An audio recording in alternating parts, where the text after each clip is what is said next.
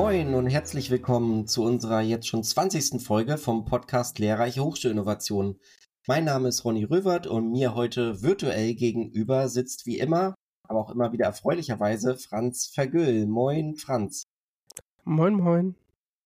In äh, regelmäßigen Abständen widmen wir beide uns nicht nur Themen und Phänomenen rund um Lehren und Lernen, vor allen Dingen in Hochschulkontexten, sondern wir knüpfen uns immer auch direkt an Events. Also wir hängen uns an Konferenzen dran, wo genau darüber auch gesprochen wird, vor allen Dingen über das Neue in der Hochschulbildung.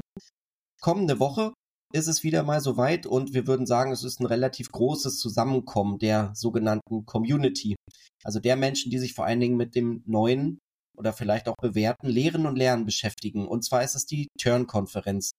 Die Turn-Konferenz ist eine von der Stiftung Innovation in der Hochschullehre, kurz STIL, initiierte Tagungsreihe, die letzten November 2022 in Kiel ihren Auftakt bestritten hat. Dazu haben wir auch noch eine extra Folge direkt im Anschluss aufgenommen gehabt. Und dieses Jahr geht's nach Köln in die zweite Runde. Vom 13. bis 15. September versammeln sich an der Technischen Hochschule Köln viele, viele Menschen, die sich ähm, begeistert mit dem Thema Lehre und Lernen beschäftigen. Dieses Jahr geht es vor allen Dingen um das Thema Prototyp Zukunft. Das weht quasi als große Fahne, als Motto über der Tagung und das wird sich auch so ein bisschen durch den Podcast ziehen, mit welchen Formaten und mit welchen Ideen und mit welchen Ansätzen das dann bespielt wird, was wir also erwarten können. Aber erstmal, was können wir denn erwarten, Franz? Warum fährst du von Hamburg nach Köln? Ach, einmal glaube ich, ist Köln eine schöne Stadt. Also ich habe mich sehr gefreut, als ich gesehen habe, dass wir da hinfahren dürfen. Ähm, dann ist es so, wir haben es bei der Folge zum University Future Festival ja auch schon gesagt. Und ich glaube, das gilt für die Turntagung auch. Es gibt so ein, zwei Events, würde ich sagen, da ist es schon gut, wenn man dabei ist, sehen kann, was bringen die anderen mit, dort die Leute wieder treffen kann, die man sonst vielleicht nur selten sieht oder nur online sieht oder vielleicht auch nur von Social Media kennt, äh, mit denen aber sich irgendwie ein sehr intensiver Austausch ergeben hat. Und was auch schön ist, wir können Sachen präsentieren. Also wir können mal was von unserem SDG Campus präsentieren und vorstellen in einer extra dafür hergerichteten Atmosphäre. Ja, so ein bisschen so das Sportliche, ähm, vielleicht auch, was man sonst im Wettbewerb hat. Also nicht, dass da so ein Wettbewerbscharakter ist, aber sind mal so Scheinwerfer drauf, was man so macht. Ähm, oder ich für meine Dissertation auch zu studentischer Partizipation kann dann nochmal so einen, ich glaube, es ist auch ein Entwurfsmuster oder so, da gehen wir nochmal genauer drauf ein. Es gab da verschiedene Stufen und Stadien äh, des Konzeptes sozusagen, die man vorstellen kann. Aber ähm, da was vorzustellen und darüber nochmal in Diskussion zu gehen, auch in so einer Atmosphäre, wo alle sehr fokussiert drauf sind, ähm, darauf freue ich mich sehr. Wie ist es bei dir, Ronny? Warum fährst du nach Köln zur Turntagung? Also ich habe auch nichts gegen die Stadt. Das geht mir ähnlich wie dir. Äh, wir kommen ja auch sicher noch dazu, dass auch so ein Event davon lebt, dass man am Rande davon auch was von der Stadt mitbekommt und kulinarisch wenn man jetzt kulinarisch weit begreift, äh, reizt mich vor allen Dingen auch ein paar Kölsch mit äh, bekannten und vielleicht auch neuen Gesichtern aus dem Feld der Hochschullehre zu trinken. Tipps dazu kommen am Ende. Ähm, und inhaltlich finde ich tatsächlich spannend. Ähm, wir sind ja selber in einem von der Stiftung geförderten Projekt. Ähm, und eine der großen Projektlinien, ja die erste, da ging es um Digitalisierung in der Hochschullehre stärken. Ähm, bei den Projekten, wenn man die jetzt mal als Beispiel nimmt, da müsste etwa so Halbzeit, zwei Drittel der Projektphase sein. Letztes Jahr in Kiel haben ganz viele gesagt, was sie alles vorhaben. Sehr ambitioniert, mit, mit hochgesteckten Zielen tatsächlich. Und dieses Jahr kann man mal ein bisschen reingucken, tatsächlich, äh, wie das an einzelhochschulischen Projekten oder auch in hochschulübergreifenden Projekten ist, wie viel schon tatsächlich bei Lehrenden, im besten Fall bei Studierenden ankommt. Und ähm, genau das ist das Spannende. Also das, was du ganz nett ja eigentlich auch mit so diesem ja schon wettbewerblichen Charakter, vielleicht kann man einfach sagen, du Referenz, man kann mal links und rechts gucken, wie da gearbeitet wird, ähm, wie realistisch die Projektziele erreicht werden, ähm, also nicht auf so einer Evaluationsbasis, sondern einfach nur, naja, ne, man arbeitet den ganzen Tag in diesen Projekten und hat so häufig keine, keine Referenz, an die man sich orientieren kann. Das finde ich spannend. Und ähm, ich mag vor allen Dingen den praxisnahen Charakter. Also es gibt genauso auch andere Tagungen, auch ja gerade vom Hochschulforum Digitalisierung, die auch viele weitere Zielgruppen ansprechen. Politische Beteiligte, hochschulübergreifende Stakeholder, Stiftung und so weiter. Und hier ist es schon primär, geht es um den Kern der, ich sag mal, regulären Hochschullehre. Das heißt auch nochmal dieser Fokus auf die didaktischen Entwurfsmuster heißt, wir sollten eigentlich relativ nah an dem, was in, in den Fachdisziplinen im Bachelor-Master-Studium gelehrt wird, wie es optimiert wird, welche Erfahrungen, vielleicht auch welches Scheitern im kleinen Maßstab dort erfolgt, da einen Einblick äh, zu gewinnen. Und das ist sonst relativ schwierig, wenn nicht persönlich. Also dazu gibt es wenig Blogs, wo mal so authentisch über die Lehre berichtet wird. Und meistens ist es immer nur Hochglanz. Also viele Hochschulen haben so, ja, so Formate, wie sie eben ihre Lehrende mal nach vorne stellen und sagen, hier ist mein äh, Beispiel guter Praxis und dann soll man das abkopieren. Und hier finde ich den Ansatz sehr gut, dass es wie Beispiele guter Praxis nur sehr realitätsnah und persönlich und greifbar und man kann auch danach nochmal zwischenmenschlich reden. Also das, äh, davon verspreche ich mir auf jeden Fall relativ viel. Ja, und ich glaube, das ist auch das Ziel der Tagung.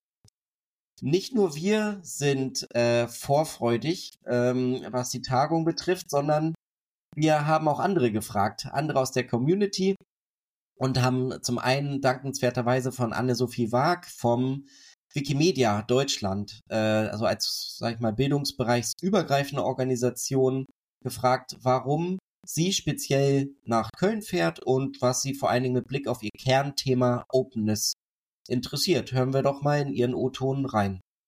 Hallo, hier ist mal wieder Ann-Sophie von Wikimedia.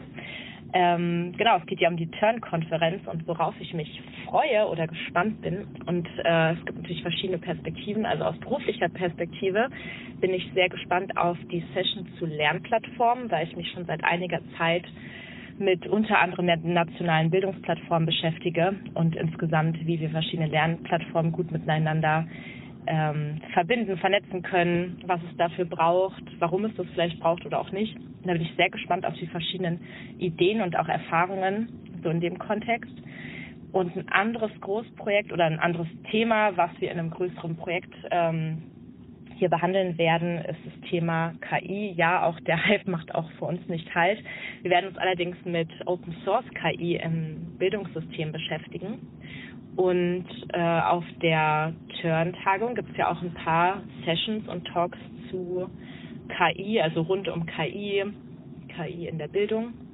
Sehr gute Gelegenheit zu schauen, welche Themen da eigentlich so diskutiert werden und inwiefern das Thema Offenheit und KI schon im Diskurs drin ist oder nicht. Und äh, ja, wenn nicht, dann werden wir das auf jeden Fall ab November intensiver diskutieren. Und ich hoffe natürlich auch ein paar interessierte Menschen vielleicht noch für unser geplantes Format zu begeistern. Das war jetzt die Eigenwerbung für ähm, genau meinen Job. Und äh, privat oder sozusagen als Privatperson freue ich mich total auf sehr viele Menschen, teilweise auch frühere WegbegleiterInnen aus meiner Uni-Zeit und diesem Kontext. Ich weiß, da werden einige Personen auf der Turntagung sein und das ist einfach total cool, dass auch wenn ich aus der Wissenschaft rausgegangen bin, jetzt trotzdem noch ähm, Kontakt halten kann und diese Menschen wieder treffen und schauen, was sie jetzt machen und gemeinsam abends ein Getränk miteinander einnehmen und vielleicht tanzen oder was auch immer geschehen wird. Also darauf freue ich mich total. Ja, bis bald dann hoffentlich. Ich mache direkt mal weiter, weil wir haben auch noch einen O-Ton von Markus Daimann bekommen und ich bin ganz gespannt, ob er auch von Tanzen spricht. Dann können wir die beiden gleich verkuppeln. Ähm, ansonsten gucken wir mal, was er zu sagen hat. Moin Franz und Ronny, hier spricht Markus Daimann vom Landesportal Orca NRW mit einem kleinen Pitch zur Turn-Konferenz, die ja nächste Woche an der TH Köln stattfindet. Ich freue mich schon sehr darauf, weil es äh, schön zeigt, wie man auch mit Formaten und der programmatischen Ausrichtung Innovation bespielen kann. Also ein Gegenentwurf, so nehme ich es wahr, zur klassischen, zu klassischen Tagungsformaten, wo man ja Vorträge hat, vielleicht mal ein Workshop, aber nicht so sehr auf Partizipation und äh, Interaktion ausgelegt, sondern eher auf Konsum, wo dann erstmal über Innovation verhandelt wird, aber man nicht wirklich die Möglichkeit hat, das voranzutreiben, man auch nicht so das Gefühl hat. Das scheint mir jetzt bei der Turn mit den verschiedenen Formaten anders zu sein. Wir von Orca hoffen da auch unseren Beitrag äh, dazu zu steuern und freuen uns sehr, viele bekannte Gesichter zu sehen. Bis dann. Ja, Markus reißt das ja schon ganz gut an, dass es darum geht, dass es innovativ ist ähm, und zwar nicht nur die Formate, sondern auch über was gesprochen wird. Dass es keine klassischen Projektvorstellungen äh, geben wird und auch nicht klassische Vortragsformate, äh, sondern mal was Neues ausprobiert wird. Dazu werden wir gleich noch was von einer Person aus dem Organisationsteam direkt erfahren. Aber erstmal hat uns nochmal interessiert, Ausrichterin der Tagung ist ja die Stiftung Innovation in der Hochschullehre. Und ähm, die an sich ist schon mal innovativ genug, weil sie jetzt ähm, eine Jahrestagung ähm, quasi immer ausrichtet und nicht einfach jedes Jahr das gleiche macht, maximal das Motto wechselt, äh, sondern die Orte wechseln. Dann äh, die programmatische Gestaltung liegt bei den ausrichtenden Hochschulen oder Hochschulverbünden. Das heißt, ähm, das wird man auch nochmal jetzt vor allen Dingen bei der Turn merken. Und warum die Stiftung nicht einfach nur Bewährtes etabliert und dann wissen alle zu einem ähnlichen Termin, an einem ähnlichen Ort, zu einem ähnlichen, ähnlichen Setting trifft man sich, das wäre ja auch bequem, aber ähm, genau diesen bequemen Weg geht die Stiftung nicht. Und wir haben dazu mal Johanna Menke ähm, gefragt, die vor allen Dingen diesen Austausch und die Vernetzung bei der Stiftung koordiniert und auch die Organisation der Turntagung begleitet. Wieso macht man nicht immer das Gleiche? Wieso wählt man immer dieses neue Konzept und lässt andere Ausrichtende das umsetzen? Und wir hören am besten mal direkt rein. Wir wünschen uns die Offenheit aller TeilnehmerInnen, sich auf den kollaborativen Charakter dieser Turn 23 einzulassen und gemeinsam an Ideen zu arbeiten.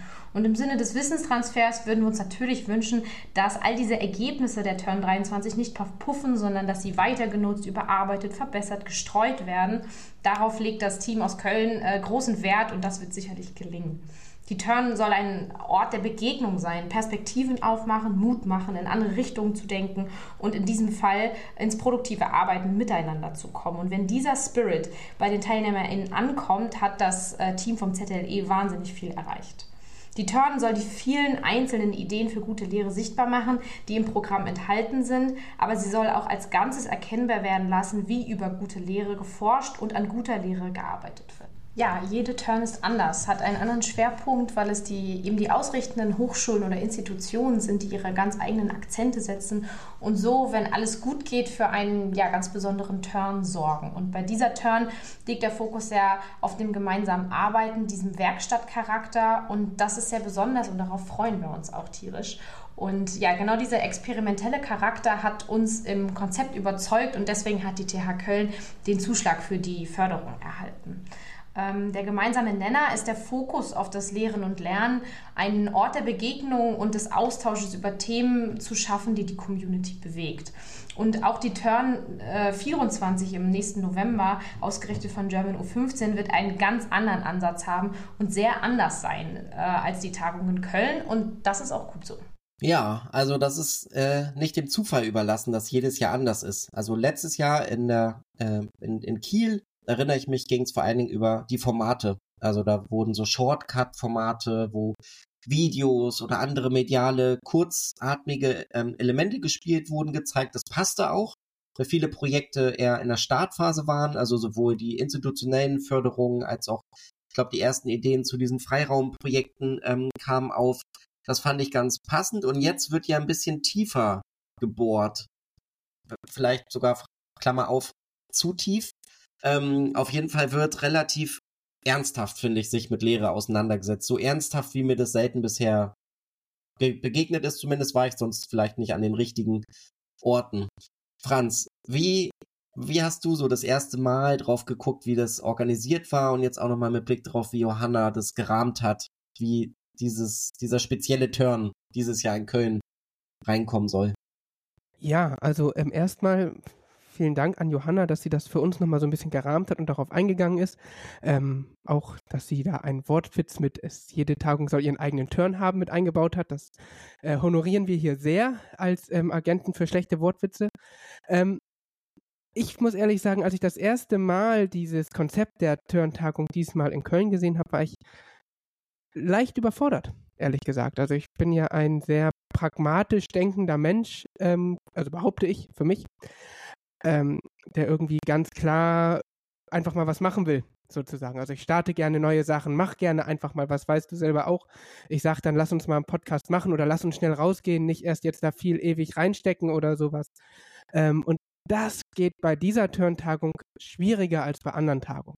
Man musste sich im Vorfeld schon etwas genauer überlegen, wie man seine Einreichung, seine Ideen für eine Einreichung, wenn man dort ein Abstract einreicht, gut strukturieren möchte, wo man verortet werden möchte, wie man das gut einbaut. Ähm, auch tatsächlich fand ich viele Antworten auf Fragen finden, die ich mir vorher nicht gestellt habe. Das war erstmal auch gar nicht nur ein schönes Gefühl, sozusagen darauf ähm, fokussiert, nochmal was zu schreiben, aber es hat geholfen. Und ähm, ich freue mich sehr, dass wir uns da durchgearbeitet haben mit unserem gemeinsamen Beitrag, auch nochmal mit einem anderen Beitrag. Ähm, und ich glaube, dass es der Sache wirklich dient, dass wir eben nicht alle einfach mal nur irgendwie machen und irgendwie vielleicht etwas präsentieren, was wir an anderer Stelle schon präsentiert haben, sondern wirklich hochgradig herausgefordert wurden, ähm, die Dinge nochmal anders zu verpacken, anders darzustellen. Und ich habe den Eindruck oder ähm, erhoffe mir, dass dieser Aspekt von mit Feedback gemeinsam diese Entwurfsmuster sozusagen weiterentwickeln, so eine Art kollegiale Beratung, also ohne jetzt das Konzept an sich zu meinen, sondern eben ähm, ja gemeinsam weiterzudenken, nicht wie sonst klassisch auf Wissenschaftstagungen vielleicht irgendwie also bei Hochschuldidaktik hat man das jetzt vielleicht eher weniger, aber man geht in so ein Haifischbecken und muss einfach damit rechnen, dass jeder kleinste Fehler entdeckt wird und da muss man da irgendwie durch, sondern wirklich dieses ähm, Miteinander das Feld voranbringen und zu gucken, was können wir uns gegenseitig mit auf den Weg geben, wo kann die eine oder der andere sagen, ah, dazu habe ich auch schon mal was gemacht, nimm das doch mal mit, probier das aus, hier habe ich diese Literatur, dort diese Methode. Ähm, darauf freue ich mich sehr, weil ich glaube, das gelingt den Menschen in Köln. Oder? Ja, ich fühle mich zurückerinnert an die Zeit, und es war mehr Zeit als sonst, äh, wo wir quasi auch einen eigenen Beitrag geschrieben haben. Wenn man das jetzt mal als Kern der Tagung nimmt, dass Menschen sich Gedanken machen über ihre Lehre oder ihre Projekte, die mit Lehre zu tun haben, ähm, und wir dafür vielleicht minimal repräsentativ sind, dann war das enorm anstrengend. Also mit anderen zusammen erstmal dieses Konzept der Tagung zu durchdringen. Das bedeutet, man muss sich mit Entwurfsmustern generell beschäftigen. Dazu wird auch gleich ähm, Timo vom Organisationsteam ja auch ein bisschen was sagen, was da die Gedanken dahinter waren, mit einem neuen Format äh, beschäftigen. Es war nicht einfach nur ein Call vor Pumpepunkt bis dann und dann einfach mal eine Seite einreichen und dann wird es so, wenn überhaupt, gereviewt. Hauptsache es passt irgendwie ins Programm und äh, die Zeitblöcke passen auch äh, bewertet, sondern es war tatsächlich, glaube ich, eine sehr ernsthafte Auseinandersetzung erstmal derjenigen, die die Beiträge eingereicht haben und dann nochmal auch, soweit, sofern ich weiß, auch peer-reviewed später begutachtet und wenn sich das so fortsetzt, wird es eine auch ernsthaftere Auseinandersetzung, so wie Franz, so wie du das ja auch sagst, auf der Tagung selbst geben. Aber es war enorm anstrengend und eigentlich jetzt im Nachhinein würde ich sagen, diese Anstrengung ist ein positives ähm, Zeichen gewesen. Und äh, ein bisschen zugespitzt würde ich es mal so formulieren. Ich bin nächste Woche, wo die Turntagung ist, bin ich montags äh, bis mittwochs auf der Jahrestag Jahrestagung der Gesellschaft für Hochschulforschung, also quasi die Beforschung von Hochschulen, auch von Lehre.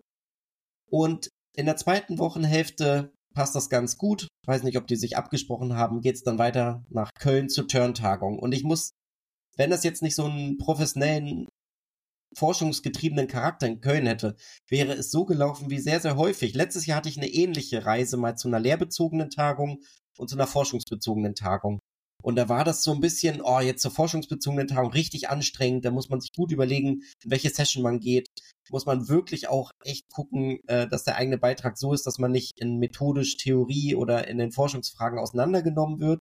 Und zur lehrbezogenen Tagung, da nehme ich die Standardfolien von meinem Projekt und äh, rahme das noch so ein ganz bisschen in Richtung Tagungsmotto. Dann bin ich schon ganz gut dabei. Wenn ich super gut sein will, stelle ich vielleicht noch ein paar clevere Fragen ans Publikum oder so. Aber das war eigentlich so ein bisschen die entspannte Variante, zugespitzt gesagt, auf so eine lehrbezogene Tagung zu fahren. Einfach nur die alten Foliensätze ein bisschen schicker machen. Das hat man meist bei forschungsbezogenen Folien weniger. Ähm, sollte man das zumindest nicht haben. Und äh, jetzt gleicht sich, nähert sich das so ein bisschen an. Und ich habe mich ähm, als diese Anstrengung vorüber war, diesen Beitrag einzureichen, zurückerinnert an die Diskussion, warum es überhaupt die Stiftung in der Form gibt. Und mich zurückerinnert, dass es ja mal darum ging, es gibt ja die DFG, für die Forschungsförderung und man wollte mal so eine deutsche Lehrgemeinschaft machen, wo man sagt, die Förderung von Lehre muss den gleichen Maßstäben gerecht werden, wie auch die gleichen Spielregeln wie in der Forschung gelten. Und ich finde tatsächlich, das, was jetzt in Köln gemacht wird, ein Schritt dahin. Also es geht ja auch um das Konzept von Scholarship of Teaching and Learning, also die Beforschung der eigenen Lehrpraxis. Und das atmet diese Tagung schon sehr. Also das ist jetzt alles vor der Tagung. Wie das sich auf der Tagung und danach äußert, das müssen wir mal gucken. Aber erstmal diesen Schritt in Richtung Professionalisierung und ähm, die Lehre genauso ernsthaft zu behandeln und den Austausch darüber wie die Forschung, das finde ich schon einen guten Schritt. Kehrseite wiederum, und den Punkt will ich jetzt gar nicht ausschmücken, aber Kehrseite kann sein, wie viel Lehrenden denn dann mitgenommen werden. Also wir sind jetzt primär in, in lehrbezogenen Projekten, sind mit dieser Community und dem Sprech auch verwandt. Ich kannte zum Beispiel auch Vorprojekte wie den Pattern Pool und das Grundkonzept der Entwurfsmuster. Und mir fiel es schon sehr schwer, in diesen Schablonen zu denken. Aber vielleicht ist es auch nur ein Zwischenschritt und irgendwann übersetzen wir das nochmal neu. Aber erstmal sind wir jetzt gezwungen, uns erst ernsthaft auseinanderzusetzen. Vor einem halben Jahr hätte ich die Frage aber wahrscheinlich anders beantwortet. Und äh, jetzt steigert es eher meine Vorfreude und ich freue mich eher noch mal ein bisschen qualitativ hochwertig über Lehre zu sprechen. So der Wunsch. Ja. Genau, jetzt haben wir so ein bisschen drumherum, sind wir so ein bisschen drumherum gekreist und Johanna hat ja schon eigentlich einen ganz guten Cliffhanger gemacht. Äh, quasi jede Tagung soll ihren, oh, ich krieg den, ich will diese, ich will den Wortwitz nicht nochmal wiederholen. Auf jeden Fall was ist das Besondere dieses Jahr in Köln? Dazu haben wir ja Timo van Treek von der TH Köln befragen dürfen, der uns dankenswerterweise ausgiebig Rede und Antwort äh, gestanden hat und viele Fragen von uns und auch aus der Community beantwortet hat. Und Franz, was sind so die ersten Fragen von wem, auf die er eingegangen ist? Genau, wir haben wie immer eigentlich gefragt in der Community, also LinkedIn, so eine andere Plattform, die nur noch einen Buchstaben hat, äh, genutzt ähm, und mal gefragt, äh, was würdet ihr vielleicht gerne hören in dieser Podcast-Folge? Und unser Podcast-Freund äh, Peter England hat sich gemeldet und hat mal gefragt, ähm, eher zugespitzt, wie man es von ihm vielleicht auch kennt, wenn man ihn kennt, wie soll denn der Praxistransfer gelingen? Also, ne, ihr redet da miteinander, wir reden da miteinander, aber wie kommt es in der Praxis an? Und als wir die Frage nämlich gesehen haben, haben wir gesagt, ja, ähm, haben wir vielleicht auch eine Meinung zu, aber sind wir gar nicht die Richtigen. Wir könnten das nur für uns beantworten. Also fragen wir die Macher vor Ort sozusagen und deswegen sind wir sehr dankbar, dass Timo ähm, sich bereit erklärt hat, ähm, Fragen von uns auch zu beantworten und sehr dankbar, dass wir da die O-Töne von ihm bekommen haben. Und hören wir einfach in die erste Antwort von ihm rein. Wie soll der Praxistransfer gelingen? Wie der Praxistransfer gelingen soll, ist weniger im Fokus unserer Tagung. Es geht uns bei Transfer vor allem darum, ähm, die guten Lösungen, Ideen, Konzepte in andere Bereiche zu übertragen. Also zu schauen, ähm, dass es in anderen Hochschulen, in anderen Disziplinen, dass dort Sachen aufgegriffen werden, die ähm, ja, gute Lösungen sind. Und ähm, wie das gelingen soll, das, ähm, da gibt es mehrere Ansätze für. Also einerseits dadurch, dass halt auf der Tagung man sich direkt schon austauscht, schon bei Ideen und ähm, dort halt auch schon Partner und Partnerinnen findet und ähm, sehen kann, okay, wer könnte vielleicht auch davon profitieren und halt den Transfer sehr frühzeitig in den Blick nimmt. Ähm, aber halt auch zum Beispiel dadurch, dass Konzepte äh, am zweiten Tag der Tagung online gestellt werden und ähm, nicht nur die Konzepte oder Lösungen ähm, eingestellt werden, sondern es die Möglichkeit gibt, auch die dazugehörigen Lernmaterialien zu teilen, sodass wir eine gute Verknüpfung haben der verschiedenen Elemente. Ähm, und wir haben natürlich verschiedene Transferformate, aber das ist auch ähm, eine Frage, die später nochmal aufkommt. Ähm, dazu später dann mehr. Ja, spannend. Ähm, das habe ich so auch noch nicht erlebt, dass so viel Materialien, also normalerweise sind ja maximal die PowerPoint-Präsentationsfolien äh, online, wenn überhaupt, oder hm, zwei Jahre später irgendein Tagungsband und sehr unwahrscheinlich, dass man dann noch den Bezug da hat. Also dann ist veröffentlicht, man freut sich und man ist vielleicht schon im nächsten Projekt. Von daher finde ich es sehr, sehr charmant. Ähm, und es ist ja auch kein Zufall, die Personen, die dahinter stecken, ähm, sind auch dafür bekannt, dass sie OER und Co. leben, äh, dass es relativ zeitnah auch in die Praxis kommen kann. Und ähm, Timo hat das ja schon angesprochen. Äh, es soll quasi einen, einen Mehrwert bieten. Man soll direkt auch Anschluss, es soll anschlussfähig sein, das in der Lehre auch umzusetzen. Und ähm, passend dazu hatte Peter England auch nochmal im Vorfeld gefragt, wie wird denn messbar? Was wird, wie wird der Impact denn messbar bei der Zielgruppe der Studierenden? Weil am Ende für Effekt machen wir die Lehre ja nicht für die Lehrenden, sondern für die Studierenden. Und ähm, gibt es irgendeinen Ansatz, das messbar zu machen? Und auch dazu hat Timo dankenswerterweise geantwortet. Ja, bei der äh, Frage des Impacts äh, bei der Zielgruppe der Studierenden müssen wir unterscheiden. Also wenn man sich die Ideen, die vor Ort entwickelt werden sollen, also die wirklich nur als Idee starten, ähm, müsste man eigentlich eine Laborsituation haben, mit dem man dann direkt schon in der Situation mit Studierenden gemeinsam äh, diese Lernsituation ähm, ja, testet, ausprobiert, reflektiert, untersucht. Ähm, das haben wir in dem Format jetzt ähm, nicht auf den Weg gebracht. Wir sind da zugegebenermaßen einen Schritt drunter geblieben mindestens. Ähm, aber was für uns ein wichtiger Aspekt ist oder ein wichtiger Punkt ist, um den Impact bei der Zielgruppe ähm, zu messen, ähm, ist, dass es zwei Formate gibt. Ähm, die Scholarship-Formate, also die Beforschung der eigenen Aktivität, sei es jetzt der Lehre oder der Hochschulentwicklung, ähm, oder ähm, Entwurfsmuster, die ja auch ähm, Lösungen sein müssen, die erprobt sind und mehrfach erprobt sein müssen als ähm, fertige ähm, Entwurfsmuster. Das heißt, mit unterschiedlichen Methoden wird dann äh, untersucht, zum Beispiel beim Scholarship. Manchmal halt auch nur auf einer reflektiven Ebene, ähm, aber es wird ähm, genau dieser Impact sich, sich angeschaut dabei. Ja, spannend finde ich, äh, wie das gerahmt wird an dieser Stelle. Die Antwort geht noch ein bisschen weiter. Wir haben einen Teil A und einen Teil B auf diese Antwort bekommen. Ähm, ich finde den Gedanken gut, zu sagen, äh, super wären doch eigentlich selbst auf so einer Tagung eine kleine Laborsituation. Also das finde ich eine Art Student Advisory Board für so Tagungsentwurfsmuster, also eine Handvoll Studierender, die gleich sagt, finde ich gut, finde ich nicht gut, kämen bei uns im Fach gut an, kämen bei den Kommilitoninnen und Kommilitonen gut an. Fände ich super. Also die Tagung, die sich das mal traut, die das mal organisiert, die das mal ähm, anpackt, hätte ich sehr gerne. Ähm, ich finde tatsächlich so die Herangehensweise zu sagen, oh, wir haben ja diese Scholarship und die Entwurfsmuster und dann gucken wir mal, wie sich das auswirkt da bin ich sehr vorsichtig, inwiefern wir dort wirklich Impact messen können. Also das war ja für Peter auch eine Frage ähm, bei den Studierenden. Also da können wir ja höchstens für uns als Lehrende sozusagen das Feedback, was wir wahrnehmen, bekommen, äh, nochmal einschätzen. Also ich kann das verstehen. Wir haben das vorher hier schon gerahmt in dieser Folge, dass wir sagen, ja, okay, das ist eine hochschuldidaktische Tagung bezogen auf Hochschullehre, die auch so ein bisschen hochtrabender ist. Und dann nehmen wir eben mal vielleicht eher die Community mit und versuchen dort vielleicht auch eine Art Professionalisierung durch die Stiftung hinzubekommen. All die Aspekte haben wir hervorgehoben, dass es schwierig ist, im Gleichschritt auch äh, Studierende mit zu adressieren, kann ich gut nachvollziehen. Aber ich glaube, hier wird tatsächlich ein bisschen eine Chance verpasst. Aber vielleicht steckt ja in Antwort Teil B noch eine Lösung, die uns überzeugt. Hören wir mal rein. Und ein weiterer Aspekt, weshalb wir hoffen, dass es einen Impact geben wird bei der Zielgruppe der Studierenden aus den Ideen heraus, ist ähm, einerseits, dass es natürlich Feedback gibt auf die Pitches, in denen die Ideen vorgestellt werden ähm, und wir darüber nochmal ähm, ja, eine Erweiterung der Konzepte kriegen und eine größere Wahrscheinlichkeit, dass die gut funktionieren. Ähm, und ähm, dass mit verschiedenen Methoden daran weitergearbeitet wird, zum Beispiel mit äh, Design Thinking oder mit den Entwurfsmustern, um da nochmal weitere Perspektiven reinzubringen.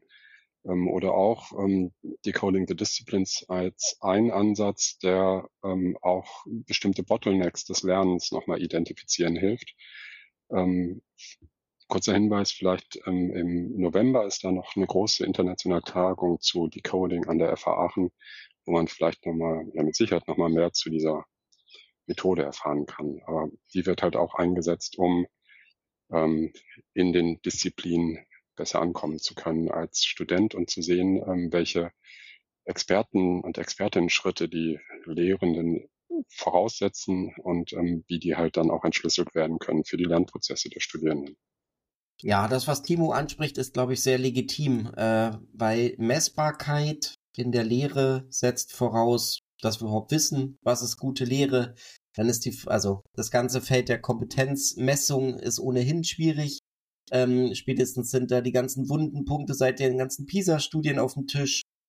Dann können wir uns auch fragen, wann denn? Also ist das jetzt direkt im Hörsaal und dann jubeln viele, weil das irgendwie die Riesenshow abgezogen ist? Oder ist es vielleicht eher in der kniffligen beruflichen Situation zwölf Jahre später, wo man sich, wo man froh ist, dass man jetzt hier diese diese mathematisch trockenen Fundamente im Bereich der, der Statik verstanden hat, um ingenieurwissenschaftlich später tätig zu sein. Das ist alles ja sehr, sehr, sehr äh, komplex und ich finde eigentlich den Ansatz auf der Tagung richtig, die Beforschung erstmal in den Mittelpunkt zu stellen.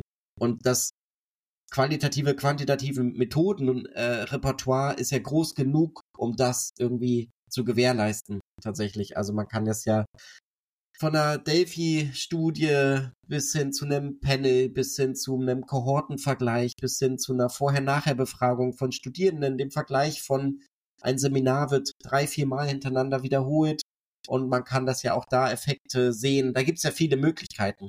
Äh, und ich glaube, da können wir auch gespannt sein bei diesen ganzen Scholarship of Teaching and Learning. Wir sind, ich weiß nicht, ob Franz das bei dir ähnlich ist. Ich mag ja immer diese Evidenzbasierung, weil man doch irgendwie was greifbar hat. Also ich meine das nicht quantitativ. Es müssen jetzt nicht nur, wir haben ja gar nicht die großen Fallzahlen in den Seminaren oder Vorlesungen. Es kann auch qualitativer Natur sein. Das können auch Statements von Studierenden sein, aber so ein bisschen was Konkretes aus der Beforschung zu sehen. Darauf äh, freue ich mich schon mal besonders. Und ich glaube, das ist auch ein legitimer Anspruch, ähm, statt nur auf Messbarkeit einzugehen. Ähm, dann sei ja noch der Hinweis, wir haben ja auch nochmal das Programm intensiv durchgeguckt und da ist es ja auch so, dass jetzt nicht ähm, streng institutionell Studierende eingebunden sind, dass jetzt sichergestellt wird, dass in jeder Session eine Studierende irgendwie noch da äh, quasi so advisory-mäßig sitzt. Aber zum Beispiel gibt es eine, ähm, ganz am Ende gibt es auch noch eine Podiumsdiskussion, wo auch eine, ein studentischer Vertreter sitzt. Und ich glaube, dass das im, auch im Aufruf tatsächlich ähm, nochmal vermerkt war, dass man doch bitte darüber nachdenkt, mit Studierenden zusammen einzureichen. Und wie man das denn versteht, inwiefern Studierende einfach bevor, also in die Forschung einbezogen wurden, als äh, Beitragseinreichende eingezogen wurden, als studentische Hilfskräfte eingezogen wurden, ähm, das kann man ja noch selber entscheiden. Aber wir können gespannt sein. Also ich würde auch noch ein Fragezeichen dran machen, inwiefern tatsächlich studentische Perspektiven auch eine Rolle spielen. Ich erinnere mich letztes Jahr bei der Kieler Turntagung war das schon durchgehend tatsächlich der Fall. Da gab es auch studentische, eigene studentische Beiträge. Es gab am Anfang auch so eine Art Keynote äh, von zwei Studierenden. Ähm, ich würde mal sagen, das Programm ist so komplex, wir haben es vielleicht nicht gar nicht durchdrungen, wie stark die studentische Stimme dort ist, aber sicher etwas, was wir mitnehmen. Eventuell ja für noch so eine ähm, Recap Folge. In jedem Fall sei empfohlen auf der Tagungsseite turn-konferenz.org, das ist auch in den Shownotes, ganz am Anfang ist ein Video. Das ist, glaube ich, noch nicht lange da. Das ist ein Video von so zweieinhalb Minuten, Minuten, wo genau diese Formate, die Timo nennt, eigentlich sehr, sehr schön illustriert sind. Also Entwurfsmuster und ähm, all dergleichen. Deswegen wollen wir jetzt auch hier gar nicht darauf eingehen. Wir können auch noch mal einen Artikel von eTeaching.org verlinken, da kann man sich das angucken. Ich, ich glaube, es empfiehlt sich, das vorher anzugucken und nicht vor Ort in der Session während Personen vorstellen, sich erst Gedanken zu machen, was eigentlich Entwurfsmuster sind und was vielleicht auch das Besondere daran ist.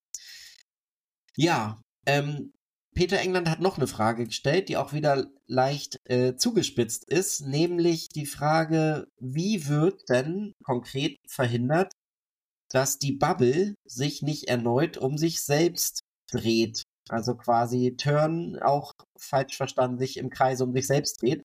So ist es sicher nicht gemeint. Ähm, und das konkret hat er noch mit Ausrufungszeichen gemeint. Also wie wird verhindert, dass wir uns als Bubble nicht um uns selbst drehen? Hören wir mal rein, was Timo dazu uns auch ähm, mitgegeben hat.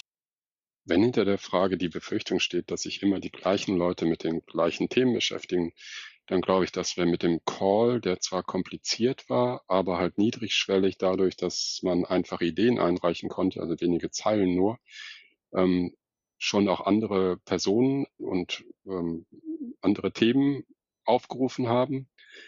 Und ähm, gleichzeitig auch zum Beispiel dadurch, dass wir am Ende der Tagung ein Cleanup machen, wo wir wirklich mal schauen, was sollte man mal loslassen in dem Hochschulkontext, wir auch weiter daran arbeiten, dass diese ja immer wieder die gleichen Themen, die gleichen Fragen ähm, auch mal ja über Bord geworfen werden können.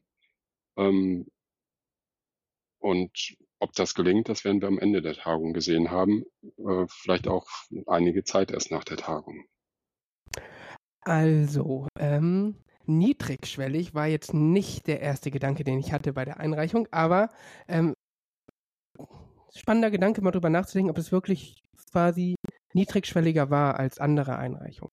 Ähm, was ich schön finde, ist die Idee, eine Art Cleanup zu machen und zu sagen, okay, wir fassen das Ganze nochmal zusammen. Ich bin so ein bisschen, du hast die, äh, das Cleanup ja sozusagen gerade schon angesprochen, haben wir eine Studierendenperspektive dabei. Wir haben mit ähm, Herrn Schmidt, glaube ich, ne, auch eine hochschulforschende Perspektive nochmal sehr stark dabei, auch eine sehr fundierte, renommierte Perspektive. Ähm, das ist schon spannend. So, ich glaube, äh, Peter so weit einschätzen zu können, dass er vielleicht denken könnte, das Cleanup macht die Bubble mit sich selber aus, ist also jetzt vielleicht auch gar nicht der Garant dafür, aus der Bubble herauszukommen und sich nicht nur um sich selber zu drehen. Aber vielleicht schafft es ja die Moderation oder wir auch als Community mit unseren Fragen an dieses Cleanup, falls es die denn gibt, das so ein bisschen aufzubrechen nochmal. Und ich glaube auch, dass ähm, das auch nicht Aufgabe der Veranstalter ist, zu verhindern, dass wir uns nur um uns selber drehen, sondern das muss der Anspruch für uns selber sein. Also wir können doch in unseren Slots, in denen wir etwas vorstellen, oder in denen wir sitzen und mitdiskutieren, ähm, diese Perspektive auch mit einnehmen. Ähm, und darum uns immer wieder vergegenwärtigen, das trifft auch auf die anderen Fragen zu, wie erreicht es die Zielgruppe, wie erreicht es die Studierenden. Ähm, das ist doch unsere Aufgabe vor Ort, das mit Leben zu füllen. Ich finde, das ähm, kann nicht die Aufgabe von Timo sein. Also vielleicht ähm, wäre es auch seine, also vielleicht hätte er auch noch andere Lösungen, aber im Prinzip ist es doch unsere Aufgabe. Oder Ronny, was denkst du? Ja, ich finde das total wichtig, was du sagst. Und ich hatte erst gedacht, das geht noch äh, bei dir in eine leicht andere Richtung. Ähm, also zum einen ist es ähm, unsere Aufgabe, aber auch unsere Aufgabe.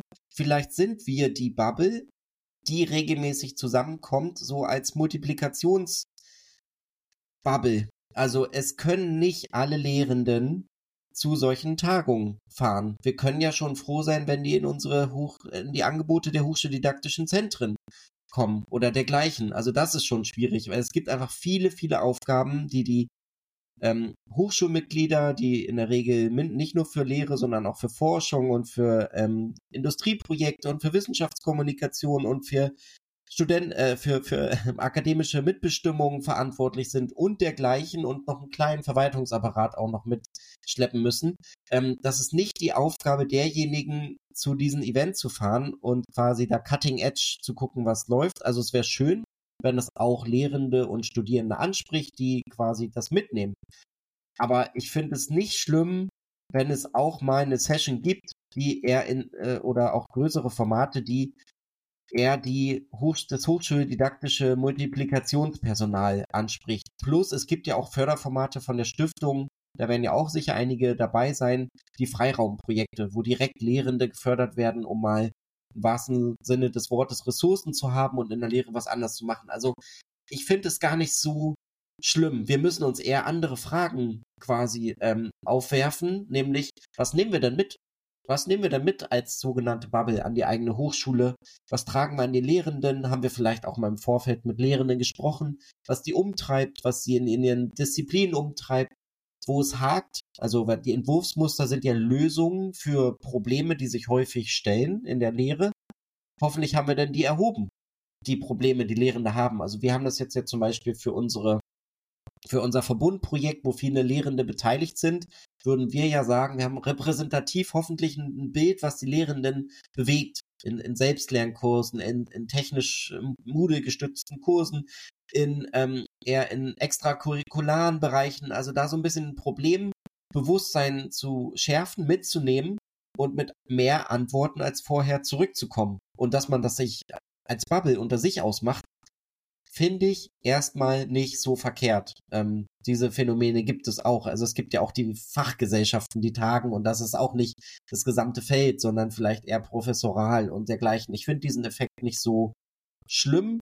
Und nochmal ein Hinweis auf den letzten Programmpunkt der Tagung, dieses Clean-up. Da ist ja eine Vertreterin vom Wissenschaftsrat, eine Vertreterin von der GMW, einer anderen Fachgesellschaft also, vom Hochschulfonds Digitalisierung und dergleichen. Das sind ja nun jetzt auch keine reinen Bubble-Vertretungen, tatsächlich, die dann dieses Cleanup ausmachen. Also da gehe ich mit, äh, dass wir, glaube ich, eventuell uns in Kreis drehen, aber wenn, dann ist das gar nicht so schlimm. Wir dürfen uns nur nicht thematisch im Kreis drehen. Personen dürfen sich öfter mal ähm, wieder treffen. Das ist ja gar nicht schlimm. Äh, es hat sogar viele Vorteile. Ja, Franz, ich glaube, wir können mal noch mal einen Schwenk woanders hin machen und zwar unseren altbewährten Community-Werbeblock. Heute haben wir wieder was zugeschickt bekommen. Genau, und danach machen wir inhaltlich wieder weiter. Community Werbeblock. Hi, mein Name ist Annika Limburg. Ich leite das Lehr-Lernzentrum der Hochschule Rhein-Main und bin ein Mitglied des Kernteams des virtuellen Kompetenzzentrums KI und wissenschaftliches Arbeiten. Heute möchte ich die Gelegenheit nutzen, herzlich einzuladen zur Mitwirkung bei einem Online-Think Tank, der sich mit Strategie- und Prozessfragen für die Hochschultransformation beschäftigt. Wie der Name nahelegt, arbeiten wir darin kollaborativ daran, wie sich generative KI auf Hochschulbildung auswirkt also auf Forschen, Lehren, Lernen oder Prüfen beispielsweise. Und wir fragen uns, wie es gelingen kann, die entsprechenden Veränderungen dann auch in die Breite der Hochschulbildung zu bringen. Heute möchte ich alle zur Mitarbeit einladen, die an diesem Thema interessiert sind. Insbesondere würde ich mich allerdings sehr freuen, wenn auch Studierende dazu kommen, die sich für dieses Thema interessieren und ihre Bedürfnisse, Ideen und Gedanken mit einbringen. Die nächste Gelegenheit zur Mitwirkung besteht am 9. November von 9 bis 12 Uhr. Hier steht im Kern, wie KI im Lernprozess unterstützen kann und welche Schlüsse wir daraus für die Gestaltung von Transformationsprozessen ziehen. Wer mitmachen möchte, kann sich sehr gern an mich wenden über LinkedIn oder per Mail an annika.limburg.hs-rm.de. Ich freue mich drauf. Soweit der Werbeblock. Wir hatten noch ein paar Fragen mehr an Timo, nämlich ähm, von uns selber quasi. Äh, wir haben uns gefragt, was stimmt die Macher in Köln, also Timo und sein Team, eigentlich optimistisch, dass Templates bzw. Entwurfsmuster für innovative Lehre wirklich übertragbar sind und auch auf andere übertragen werden können. Und hören wir mal rein, was Timo dazu sagt.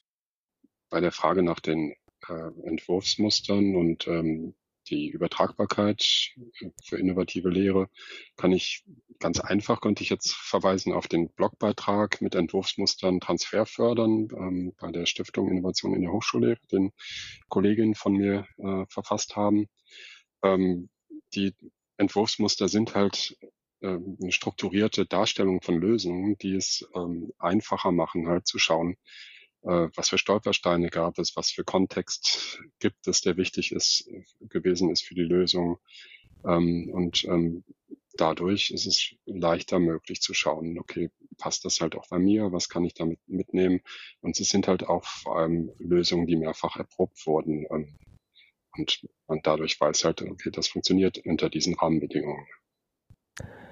Ja, wir gehen da gleich drauf ein. Wir machen, hatten noch eine Frage an Timo gestellt, nämlich welche Form von Austausch wünschen die sich eigentlich zu den ausgearbeiteten Prototypen und Lernideen? Und auch die lassen wir Ihnen nochmal beantworten. Ähm, und dann gucken wir mal.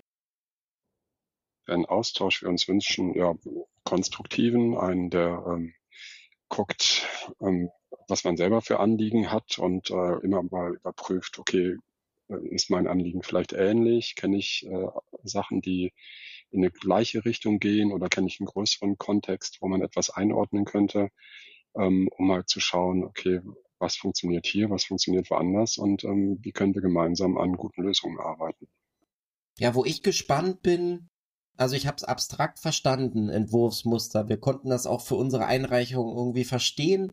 Ich bin wirklich gespannt, auf welcher Ebene das ist. Also sind das so mikrodidaktische Entwurfsmuster? Zum Beispiel, ich habe äh, eine sehr heterogene ähm, Studierendengruppe und ähm, es sind einfach Mitte des, es sind einfach zu Beginn des Semesters sehr trockene, komplexe Verhalte, Sachverhalte mathematischer Natur zu erklären. Hinten raus wird's projektbasiert. Wie nehme ich die Studierenden am Anfang mit? Ist es noch kleiner? Ähm, wie mache ich irgendwie eine, eine gute äh, Gruppen? Also es soll Gruppenarbeit stattfinden. Wie teile ich die Gruppen irgendwie auf, dass nicht immer die gleichen zusammenarbeiten? Also mach, ist es so eine Art? Äh, ist es irgendwie äh, wie, wie aktiviere ich zwischendurch äh, äh spielerisch oder sind es äh, größere Geschichten wie ganze auf curricularer Ebene? Also wie können irgendwie Kompetenzen veranstaltungsübergreifend gefördert werden? Wie, also wie vernetzen sich Lehrende? Also auf welcher Flughöhe bewegen sich diese Problemfelder quasi? Da bin ich sehr gespannt.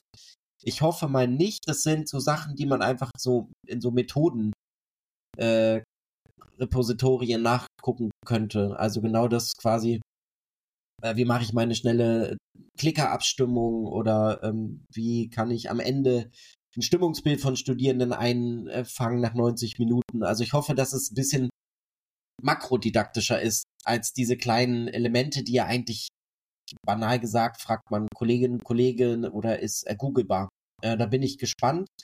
Ich habe selber früher nie in die immer noch ganz gut geführte, in das ganz gut geführte Pattern-Pool äh, geguckt. Da könnte man eigentlich mal reingucken. In jedem Fall bin ich sehr gespannt.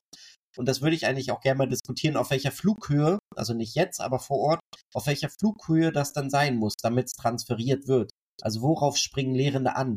Quasi, ist es so diese ganz kleine Tool-Ebene oder ist es was Größeres? Womit wollen sich Lehrende auseinandersetzen? Wo fehlen ihnen auch Informationen und wo braucht es auch so eine Begleitforschung? Da bin ich gespannt. Ähm, zu guter Letzt haben wir noch, haben wir noch weitere Fragen bekommen von Stefan Remhoff, der uns gefragt hat, und das geht so ein bisschen auch in die gleiche Richtung, die ich jetzt angerissen habe. Wie werden die Ergebnisse zusammengefasst? Also Lessons learned, abgeleitet und nachverfolgt. Wie geht's nach Köln weiter, kurz gefasst? Und hören wir mal rein, was Timo uns auch dazu gesagt hat. Ähm, es gibt einerseits in den einzelnen Sessions ähm, Dokumentationen der Ergebnisse, die dann auch an die Beitragenden vor allem zurückgegeben werden sollen, damit diese ihre Lösungen, Ideen, Entwürfe halt auf der Tagung direkt auch weiterentwickeln können. Und diese Zwischenergebnisse werden wir dann hoffentlich in den Uploads am zweiten Tag der Tagung sehen. Ähm, gleichzeitig wird es eine klassische Tagungszusammenfassung geben am letzten Tag. Wir werden im Cleanup mit Sicherheit auch viele Sachen haben, die aus der Tagung heraus entstanden sind, also Fragen dazu, ähm, wie man und vor allem was man im Hochschulkontext loslassen sollte, was transferfähig ist und äh, was vielleicht wer kann. Und ähm, danach wird es eine Publikation geben in verschiedenen Organen, ähm, wo wir Ergebnisse sehen, Lessons learned und so weiter danach. Ja, ähm, und das hat Timo ja auch schon angesprochen. Es geht ja auch um die Beforschung von Lehre und man könnte ja auch sagen, die hat noch nicht so richtig einen festen Ort. Also es gibt jetzt auch die ersten Journals zu Scholarship of Teaching and Learning. Man versucht irgendwie diese lehrbezogenen Projekte irgendwo in unterzubringen. Es gibt Tagungen, wo man auch mal Forschungsorientierung reinbringt, selten so stark wie auf der Turn. Und passend dazu hat ähm, auch hier Stefan Remhoff nochmal gefragt, wie kann sich die teilnehmende Research Community, also die Community, die ihre eigene Lehre beforscht, ähm, besser verzahnen? Wie kann es zu einer Vernetzung kommen? Und das ist auch die letzte Frage, wo Timo uns dankenswerterweise ähm, Rede und Antwort gestanden hat wir haben die verschiedenen Formate auf der Tagung schon so angelegt, dass man sich gut miteinander verzahnen kann, gerade halt auch als äh, Research Community. Und die Conference Party wird, glaube ich, schon mal ein, ein fetter Punkt sein, wo man mit der richtigen Musik, mit der richtigen Stimmung, mit verschiedenen Aktivitäten, mit dem Future Slam ähm, nochmal gut in Kontakt kommen kann, gut sich austauschen kann, sich gut verzahnen kann. Und ähm, wir haben außerdem von den verschiedenen Fachcommunities, die Hochschulentwicklung und Hochschullehre und Hochschuldidaktik vertreten, ähm, auch ein paar Akteure vor Ort, die an verschiedenen Stellen auch sicherlich ansprechbar sind, um genau solche Verzahnungen dann halt auch weiter voranzutreiben. Ähm, da freue ich mich auch nochmal drauf.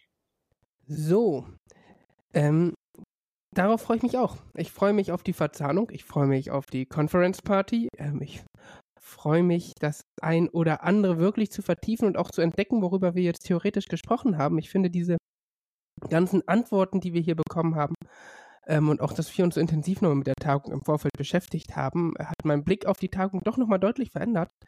Ähm, und ich fahre noch motivierter hin, als ich vielleicht zu Beginn unserer Aufnahme gedacht hätte.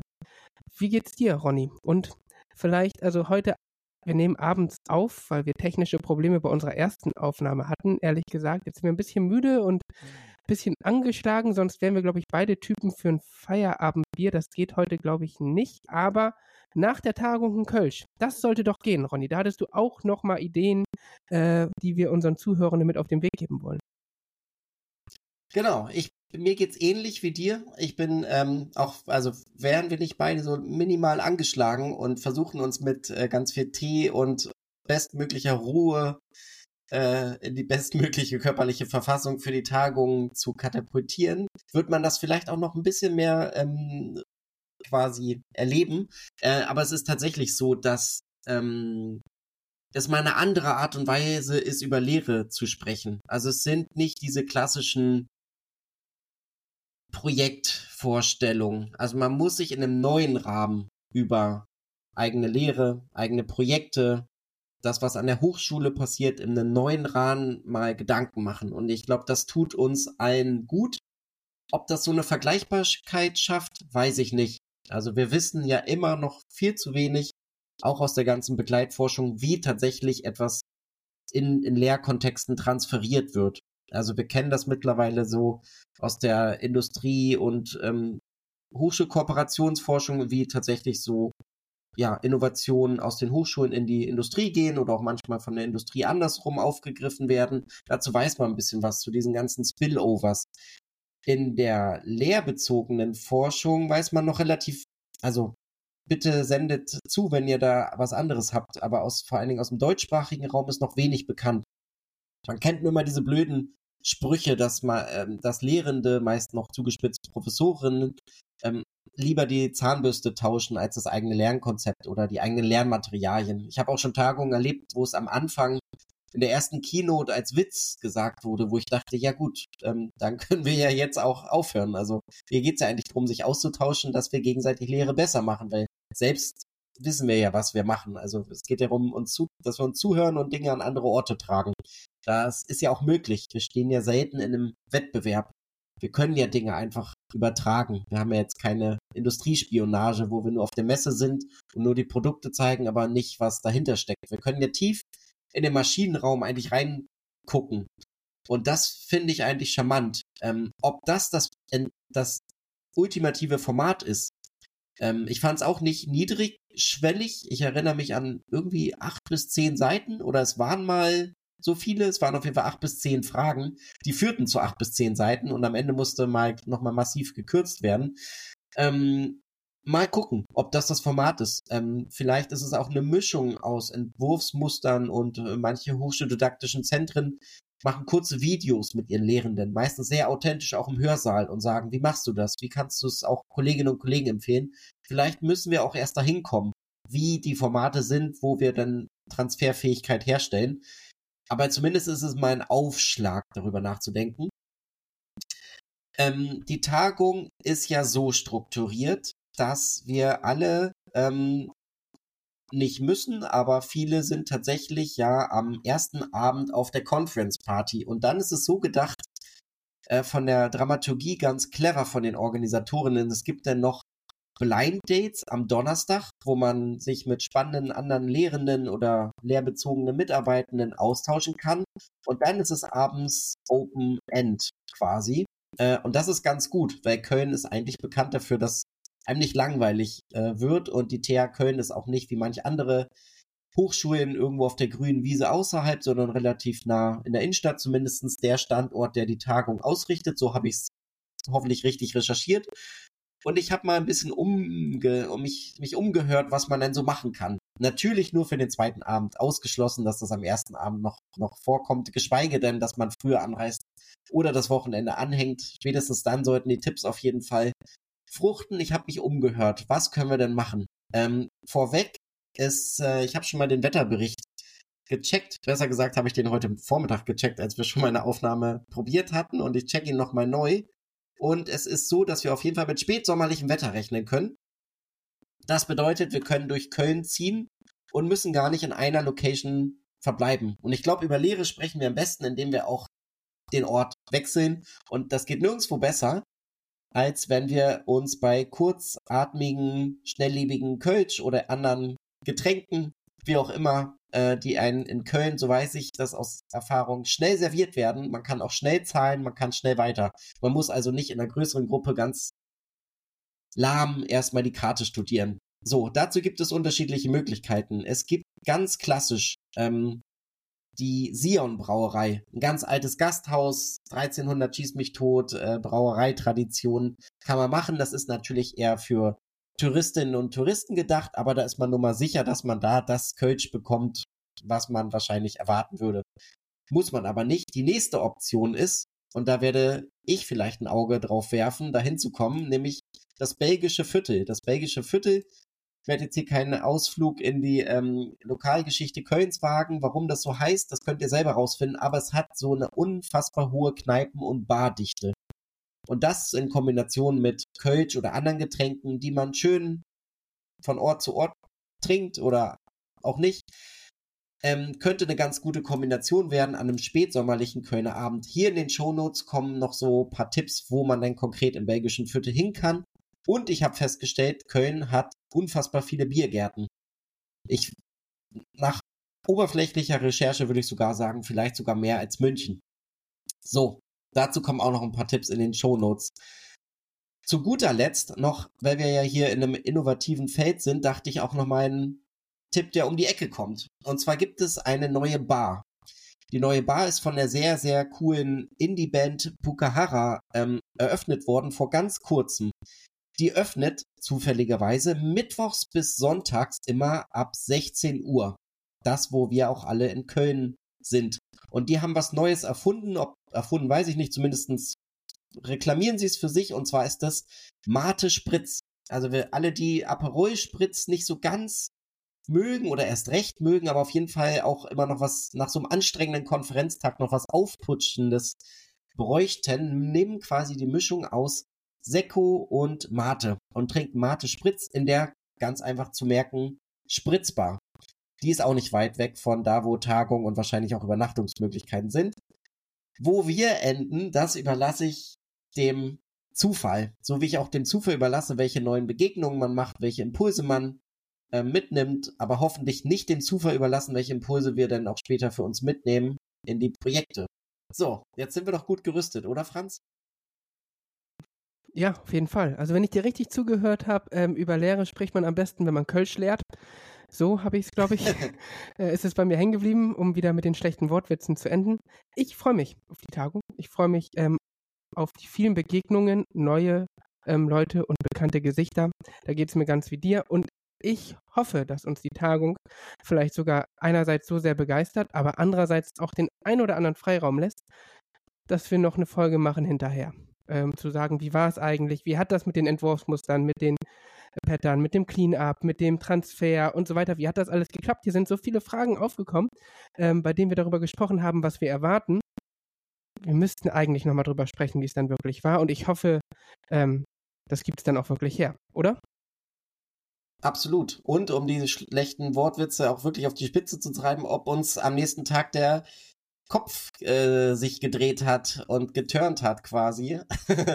ähm, das heißt, ja, ich glaube, wir können das versprechen. Und wenn es nur eine kurze Folge ist, ähm, so pragmatisch sind wir. Eigentlich müssten wir eigentlich ein Jahr drüber äh, später nochmal zu sprechen, was ist jetzt tatsächlich transferiert, aber das behalten wir uns mal offen. In jedem Fall bis hoffentlich in Köln. Bis bald. Kommt gut hin und wir sehen uns. Das war es auch schon wieder mit unserer heutigen Folge. Wir freuen uns über Anregungen und Verbesserungen direkt unter dieser Folge oder auf dem Weg, der euch am liebsten ist. Falls ihr auch mal Gast in unserem Podcast sein wollt, tragt euch gerne in unsere Expertinnenliste ein, die wir in den Shownotes verlinkt haben. Außerdem suchen wir immer neue Beiträge für die Community Werbeblogs. Mit Ideen dazu könnt ihr euch einfach bei uns melden. Unser Jingle und Sounddateien kommen von Stefan Fischer.